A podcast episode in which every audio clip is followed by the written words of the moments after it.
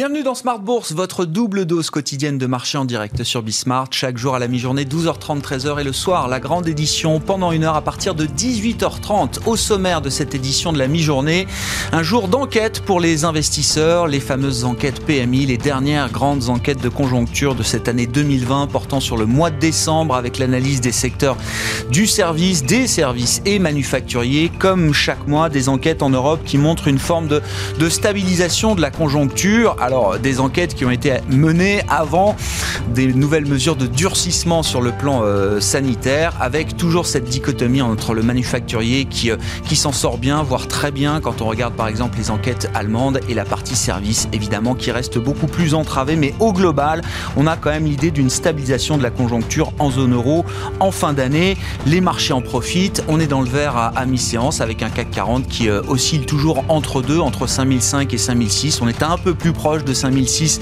aujourd'hui. Vous aurez le résumé complet dans un instant avec Nicolas Pagnès depuis la salle de marché de Bourse Direct. L'autre nouvelle importante du jour pour le secteur bancaire spécifiquement, c'est le retour programmé des dividendes avec modération. La BCE a édicté certaines règles euh, suffisamment strictes pour encadrer les retours aux actionnaires que pourront euh, désormais faire les, les banques au titre de 2019 et de 2020.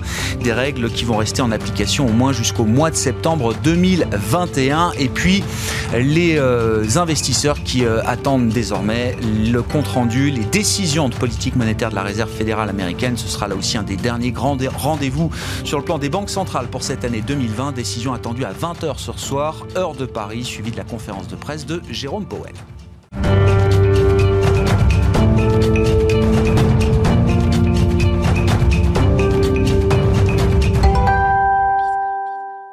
Infos clés du jour sur les marchés à mi-séance, c'est avec Nicolas Pagnès depuis la salle de marché de Bourse Direct. La bourse de Paris continue sa progression, aujourd'hui encore portée notamment par les espoirs tournés vers les discussions en matière de plan de relance aux États-Unis, mais aussi par les indices PMI publiés en Europe. Aux États-Unis, tout d'abord, le Congrès semble se rapprocher d'un accord sur le premier volet du plan de relance budgétaire de 908 milliards de dollars, divisé en deux pour favoriser au moins l'adoption du premier volet. Le leader républicain Mitch McConnell s'est déclaré hier optimiste sur l'adoption donc de ce premier volet de 748 milliards de dollars concernant essentiellement les aides aux petites entreprises et aux chômeurs, ainsi que le financement de la distribution du vaccin sur le territoire américain. La deuxième partie du plan, les 160 milliards de dollars restants portant sur les aides euh, aux États et aux collectivités locales, ainsi que la protection euh, aux entreprises, autant de sujets sur euh, lesquels démocrates et républicains ont parfois du mal à s'entendre. Le Congrès qui avance également dans les discussions qui concernent cette fois-ci la continuation de son activité et celle des services du gouvernement passé vendredi minuit pour éviter euh, un shutdown dans cette période si critique. Du côté du vaccin, à présent, euh, la FDA euh, a fait savoir que les données transmises par Moderna sont de bon augure pour l'autorisation d'utilisation d'urgence du vaccin donc développé par Moderna. Le comité doit se réunir demain, ce qui laisse les investisseurs espérer bientôt deux vaccins distribués sur le territoire. En Europe à présent, et plus précisément en zone euro. Euh, les indices PMI montrent une reprise progressive de l'activité. En zone euro, l'indice PMI IHS Market préliminaire ressort à 49,8 points, soit juste en dessous du seuil des 50, tiré notamment par l'activité manufacturière qui atteint un niveau de 55,5 points au mois de décembre. En France, l'indice PMI remonte également en dessous de la barre des 50, toujours à 49,6 points, un chiffre essentiellement dû à l'activité manufacturière qui a continué sa progression au mois de décembre, mais aussi au secteur des services qui a ralenti sa baisse d'activité de son côté. Du côté des valeurs à présent à la Bourse de Paris, les bancaires progressent légèrement ce matin. La BCE est partiellement revenue hier sur le gel des dividendes pour le secteur bancaire tout en posant de strictes conditions. Elle demande aux banques de ne pas distribuer de dividendes en espèces ou de procéder à des rachats d'actions ou alors de, limiter ces distributions au moins jusqu'au 30 septembre 2021. Dans le, cas où celle-ci verserait des dividendes, la BCE a également fixé des ratios à ne pas dépasser. Euh, secteur bancaire toujours, Crédit Agricole annonce une dépréciation de l'écart d'acquisition sur Crédit Agricole Italia de 900 millions d'euros inscrits dans ses comptes.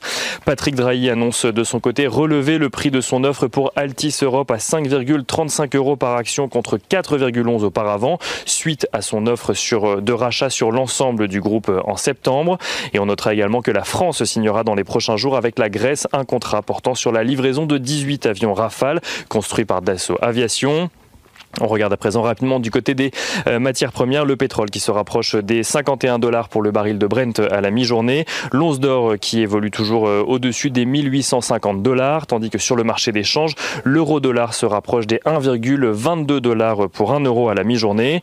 Les investisseurs qui gardent également en tête qu'ils découvriront ce soir à 20h la décision de politique monétaire de la Fed ainsi que ses prévisions économiques.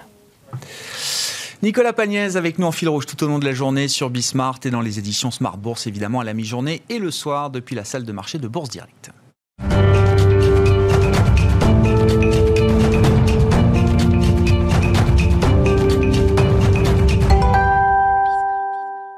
Deux invités avec nous à la mi-journée pour faire le point sur euh, les marchés, les enjeux euh, américains, en l'occurrence avec Thierry Gill et les enjeux plus larges pour l'investisseur en 2021 avec euh, Alice Ducrot de la maison Bordier et compagnie, Thierry Gill, directeur général de Raymond James. Bonjour à vous deux.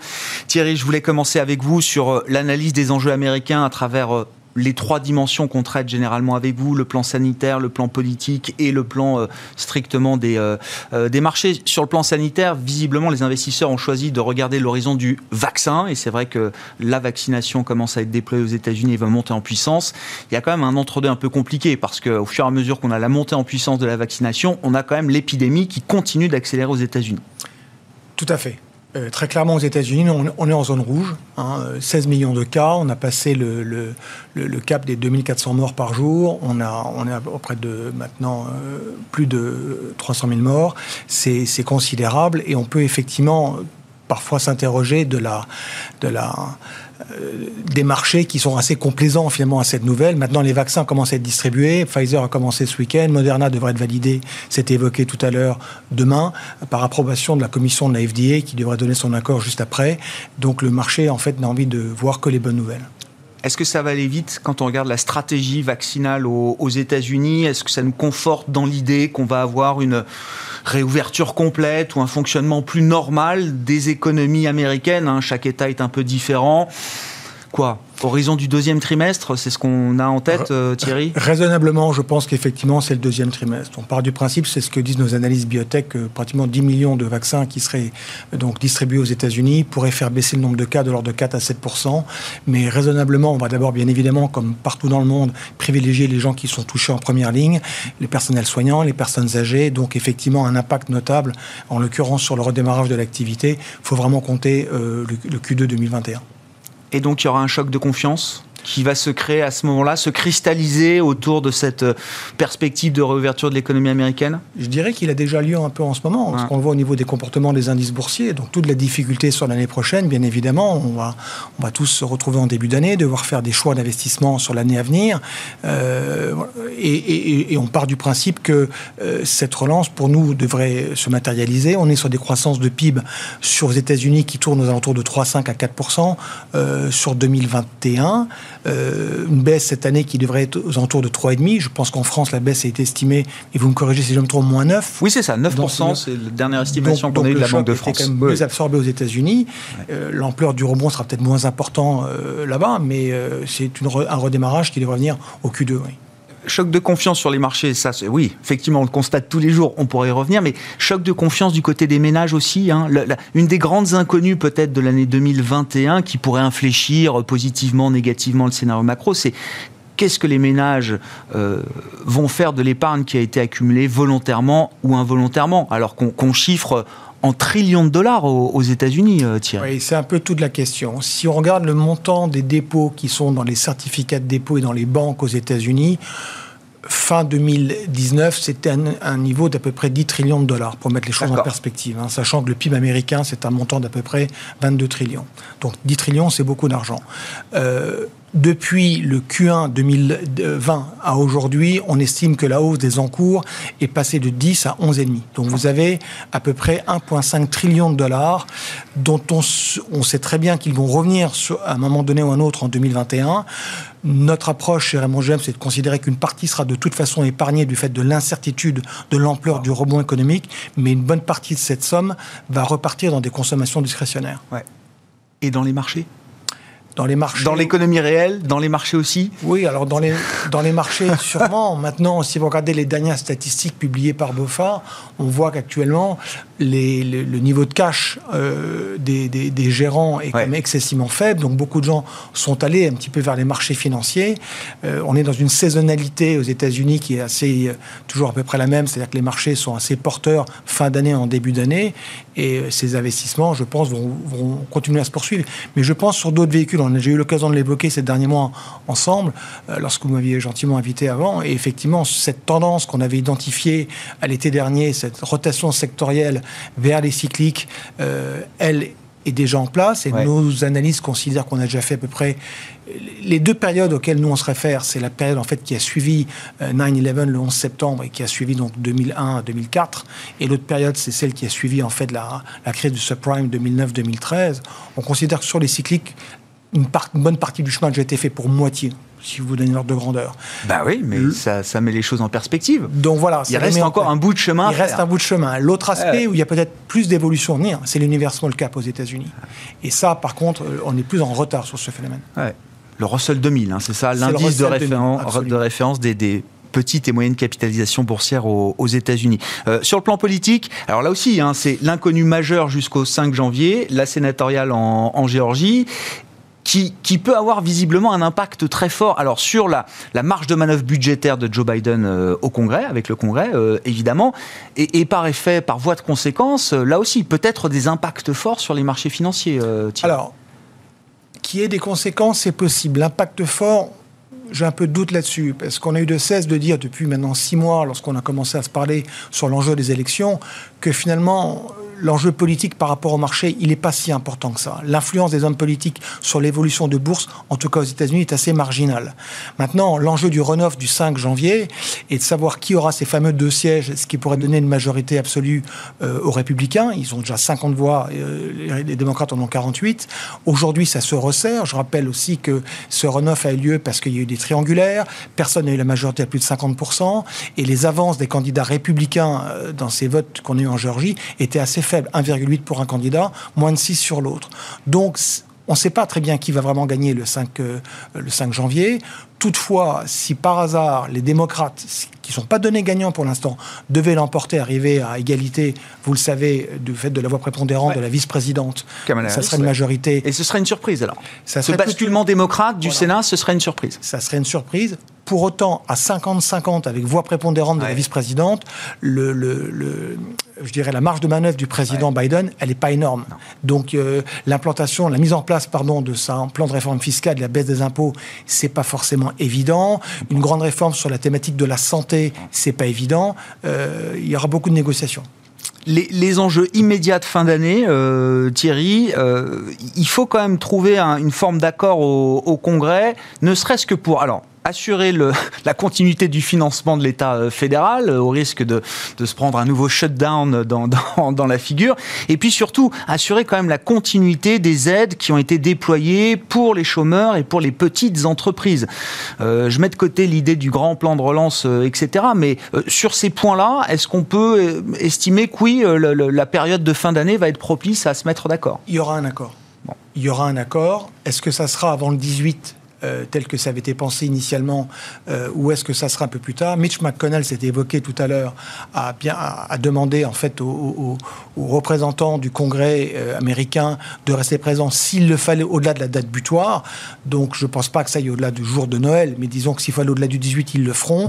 Ils sont déjà tous en train de se réunir, ça prouve bien qu'il y a un accord. L'intelligence a consisté à dire euh, mettons-nous d'accord déjà ce sur quoi nous sommes d'accord, mhm. et c'est évoqué. Il faut savoir que dans les 908 milliards, il y a près de 300 milliards, 288 pour être précis, qui concernent les plans d'aide aux PME.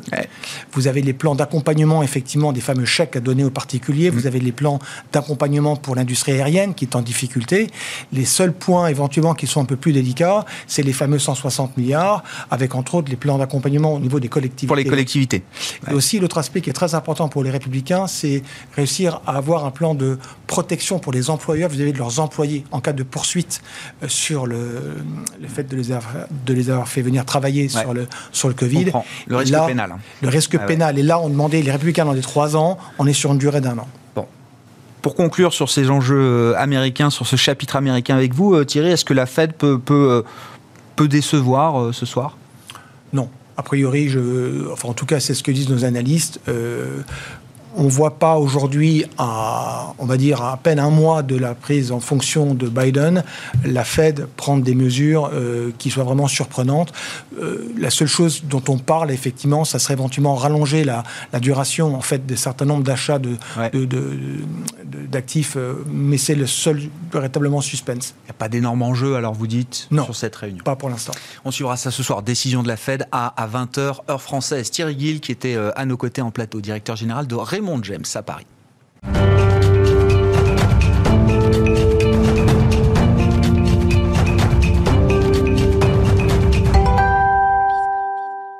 Et on poursuit cette discussion de marché, euh, les enjeux de marché pour 2021 avec euh, Alice Ducrot, gérante privée chez Bordier et compagnie à Paris également. Bonjour, rebonjour euh, Alice, merci d'être avec nous. Bon, le, chapitre américain a été bien évoqué, peut-être qu'il y a quelques remarques à faire de, de votre point de vue, mais l'enthousiasme de fin d'année, quand même, peut euh, soulever quelques interrogations sur la poursuite de la dynamique de marché. Je, le dis et je le répète, euh, les gérants, les stratégistes, les économistes qui viennent depuis quelques jours euh, sont tous très enthousiastes. Et j'entends des expressions du type nouvelle ère, nouveau cycle, nouveau paradigme, le meilleur des deux mondes, le scénario rose. Bon, quand on a ça en tête et que ça devient très consensuel, évidemment, on cherche quand même un peu où est le loup, quels sont les risques ou les points d'attention qu'on peut avoir dans cette big picture 2021, euh, Alice. Oui, alors toutes ces expressions, effectivement, euh, sont synonymes d'une certaine allégresse actuellement sur, euh, sur les marchés financiers, mais en même temps, c'est justifié par des fondamentaux qui ont permis d'avoir davantage de visibilité que celles qu'on avait qu'on a pu avoir il y a quelques mois. Vous me demandiez ce que j'ai pu retenir quand même de l'intervention euh, précédente. Alors déjà, il va y avoir un accord, donc euh, bon, c'est vrai qu'on s'y attendait, mais c'est une bonne nouvelle. aux États-Unis. Voilà. Euh, et puis effectivement, le fait que les démocrates puissent être remportés, disons, la Chambre haute au Congrès, ce serait une surprise. Voilà. Donc il y a encore du potentiel de surprise et tout ce qui est surprise et dans les situations dans lesquelles on peut avoir de l'incertitude, il faut tout, tout, de même rester vigilant. ceci dit. Euh, disons que euh, ce verbe très prolixe euh, de l'ensemble de la, la, sphère financière quant aux perspectives 2021, elle est accompagnée par des éléments solides, à savoir une sortie de crise sanitaire. Mm. Euh, on le voit quand même avec une campagne de vaccination qui, commence de part et d'autre et des annonces de vaccins et de recherche qui sont allées très vite, qui sont a priori efficaces. Attention tout de même à avoir un retour euh, si à un moment euh, le vaccin mute. On a vu une forme en Angleterre. Alors a priori le vaccin, le virus mute, le vaccin reste efficace. reste efficace, mais à surveiller. et puis aussi, je pense que maintenant que beaucoup de bonnes nouvelles sont intégrées par le marché, attention s'il y a des petits blocages sur la logistique, peut-être que ça pourrait euh, créer un peu de tension. Mais on ne voit pas euh, de vecteur de baisse forte dans les semaines, les mois à venir. Mais encore une fois, les bonnes nouvelles sont déjà bien intégrées. Mm, mm. Euh, après, euh, une autre bonne nouvelle, c'est que l'année 2020 se termine, on se projette en 2021 et je pense que ça, pour tout le monde, c'est bon pour le moral. Les, marchés euh, choisissent d'effacer la crise, pourtant cette crise, et c'est le discours des banquiers centraux notamment, est de dire attention, il y a des dégâts, il y a des dommages irréversibles peut-être sur le plan social, sur le plan du creusement des, des inégalités. Est-ce qu'à un moment, ces sujets-là vont être une entrave quand même à la bonne marge des, marchés? Enfin, pour l'instant, le marché regarde effectivement le, bout du tunnel, la sortie, mm. la sortie de crise. Euh, cette crise, elle va pas s'arrêter en 2021 pour euh, un certain nombre de gens et d'entreprises dans l'économie réelle. Oui, absolument. Il y a déjà, vous l'avez dit très justement, les tensions sociales, c'est quelque chose qu'il faut surveiller parce que c'est pas, voilà, effectivement, le paysage politique s'est assaini d'une certaine manière. En tout cas, nous aurons une meilleure visibilité sur le programme de Joe Biden et encore plus à partir du 6 janvier qui va être, disons, moins erratique peut-être que la communication de celle de Donald Trump à laquelle nous avons quand même été très attachés ces dernières années, puis des tensions géopolitiques qui ont été fortes. Donc le paysage va se dégager un petit peu, mais on est quand même toujours dans un monde qui est fortement polarisé. Il n'y a pas énormément d'échéances politiques cette année, mais on sait que le creusement des inégalités, ça peut créer euh, ben, de, de, des, des, freins à la croissance. Euh, il y a aussi une situation de sous-emploi qu'il ne faut pas euh, mettre de côté et un niveau de dette, évidemment, qui qui en même temps est soutenable avec des taux d'intérêt qui sont très bas.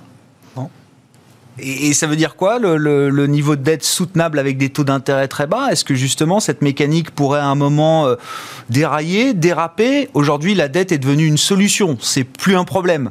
Euh, est-ce qu'on peut, euh, est-ce qu'on peut imaginer que le sujet de la dette à un moment revienne quand même au centre de l'attention des marchés? Alors, il y a plusieurs sujets au niveau de la dette. Il y a la dette qui, disons, est portée par les banques centrales, qui apportent des liquidités euh, de manière très importante pour soutenir les marchés mm. et qui, en même temps, sont dans une politique et une communication sur les taux bas qui reste très accommodante avec des taux qui resteront bas. Après, il y a un sujet de dette que j'ai envie de transposer sur le sujet même des entreprises. Et je pense que quand nous, nous faisons de l'investissement, et on va ouais. venir peut-être à la stratégie un peu globale euh, en tant qu'investisseur, il faut être très attentif au niveau de dette et au potentiel de difficultés financières euh, que les entreprises dans lesquelles nous sommes investisseurs peuvent, auxquelles elles peuvent faire face. La question du bilan corporate, là, plus que jamais, ce sera un, point clé pour vous d'attention euh, en termes d'investissement. Oui, absolument. Alors, dans, cet environnement-là, il faut effectivement, quand on se situe sur le plan euh, des actions, donc euh, qui est une forte conviction chez Bordier pour l'année 2021, on, nous allons d'une manière systématique appliquer une méthode qu'on appelle la méthode de la core holdings, qui est une méthode en fait qui reprend les bases du private equity pour vraiment rentrer dans le modèle économique de l'entreprise et être certain que le secteur, la vision, le modèle s'inscrit dans le temps. Euh, après, euh, c'est aussi de regarder dans quelle mesure ce type d'entreprise peuvent faire face en fait à des situations de stress et avoir une trésorerie suffisamment solide et saine pour pouvoir sortir par le haut. Et on l'a vu en 2020. Les entreprises qui étaient bien gérées et qui gèrent des risques qui n'existent pas encore parce que on, l'a bien vu en 2020. On a abordé 2020. Ce que l'on regardait, c'était les élections américaines. Bon, bah, très vite, c'est passé sur le derrière de la scène parce qu'il y a eu ce signe noir euh, de, du Covid. Donc, avoir des entreprises qui, dans tous les environnements, restent, euh, disons, euh, quelque part humbles et se disent que oui, nous n'avons pas tous les éléments, c'est très important. Est-ce que c'est des entreprises là qui sont encore en capacité de délivrer une surperformance euh, boursière? Ou est-ce qu'il faut quand même dans des, portefeuilles où alors les maisons Bordier, maisons suisses évidemment, vous gérez sur le long terme pour des clients euh, privés euh, notamment avec l'idée d'être sur des investissements de qualité, de croissance régulière, soutenable, durable, vous recherchez de la visibilité. Est-ce que c'est encore ces thèmes-là qui vont apporter de la surperformance ou est-ce qu'on est capable peut-être de, de trouver des types d'entreprises un peu différentes qui arrivent quand même à rester dans cette, cet univers de qualité que vous privilégiez et que vous allez continuer de privilégier, j'imagine, euh, Alice. Alors, vous avez très bien résumé, euh, disons, la philosophie euh, Bordier. Mm. merci. maintenant, effectivement, il faut quand même se remettre en question. Là, on rentre dans un nouveau cycle économique où il va y avoir un rebond, et on l'a vu sur les derniers mois, un rebond très fort des cycliques. Et rester à l'écart, disons, absolu euh, du, d'entreprises qui sont exposées au cycle. Ce serait une erreur. Ce serait une erreur. Il faut quand même profiter et avoir aussi une gestion un petit peu tactique de l'environnement dans lequel euh, on, on, évolue et être opportuniste. Mais pour se situer sur ce levier de performance cyclique qui va donc bénéficier de cette reprise économique, comment nous allons procéder? Nous allons regarder l'ensemble euh, des différents secteurs qui dépendent de cette reprise et nous allons sélectionner des entreprises qui ont par le passé et dans leur communication euh, et dans leur euh, plan la possibilité euh, de bénéficier de, de, ces leviers. Donc je pense par exemple à un secteur qui est au cœur de nos investissements actuellement, c'est les infrastructures. Les infrastructures, elles bénéficient de flux qui sont conjoncturels, avec les plans de relance notamment. Et puis, on l'a vu, hein, si Joe Biden est conforté ou pas, il y aura un plan de relance qui soutiendra les infrastructures. Et puis, euh, on a vu aussi euh, la cohésion européenne pour pouvoir mettre en place ce type de plan euh, et aller de l'avant dans la transition énergétique. Donc, d'avoir des infrastructures qui sont liées à la conjoncture, mais aussi structurellement à la thématique de la transition énergétique, euh, dont on parle suffisamment pour que je n'ai pas expliqué les tenants et les aboutissants, je pense. Non, la question sur alors ce thème des infrastructures liées à la transition euh, énergétique, si c'est un, thème stratégique pour vous, est-ce qu'on trouve encore de la, comme on dit dans vos métiers, de la croissance à prix raisonnable dans ce, dans ce thème-là, dans cet univers-là? Alors la croissance à prix raisonnable, on la trouve dans les infrastructures. Juste, je vais faire une toute petite parenthèse. Il y a un autre secteur dans lequel on peut trouver de la croissance avec euh, des valorisations qui restent raisonnables, c'est la santé.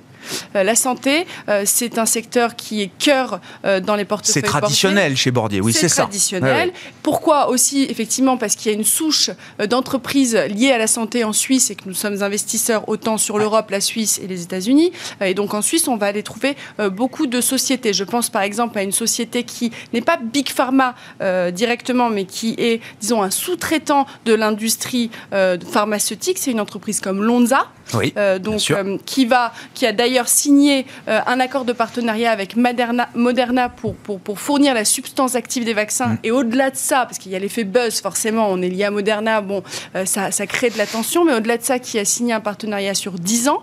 Donc, toute cette ces sous-traitants et tous les acteurs en amont ou en aval de la chaîne pharmaceutique, on va essayer de les, de les euh, identifier. Et pour revenir sur les infrastructures, oui, il y a encore des sociétés, de très belles sociétés, que ce soit en Europe ou bien outre-Atlantique, dans lesquelles nous voyons encore beaucoup de potentiel. Et même si les valorisations sont parfois élevées, c'est soutenu par une réalité de croissance bénéficiaire. Hmm. Je voyais acquiescer aussi quand Thierry Gill évoquait l'idée du, du, du thème des small caps alors américaine euh, en l'occurrence. Est-ce que là aussi, est-ce que c'est une forme de réallocation qu'on peut envisager euh, dans une maison comme la vôtre? L'idée peut-être de, non pas lâcher les large caps, mais peut-être d'aller chercher des tailles d'entreprises un peu différentes parce que ces, ces thèmes, le cycle, les infrastructures se jouent aussi à travers des, entreprises de taille euh, intermédiaire ou plus petites. Bien sûr. Alors, chez Bordier, on regarde tous les types de capitalisation. Hein. donc, même que ce soit même en Europe, on va avoir aussi des entreprises de petite et moyennes capitalisations dans lesquelles on voit, euh, disons, euh, une stratégie qui nous semble pérenne et euh, un, passé aussi. On regarde toujours le passé et, la manière dont les entreprises ont pu piloter un petit peu les, événements passés. Mais oui, c'est vrai que j'ai acquiescé quand on parlait de Russell 2000 parce qu'on voit bien qu'avec les programmes de relance qui vont être donc validés aux États-Unis, ça va créer une, la, une situation d'emploi qui va mhm. s'améliorer aux États-Unis, donc un rebond euh, de la consommation,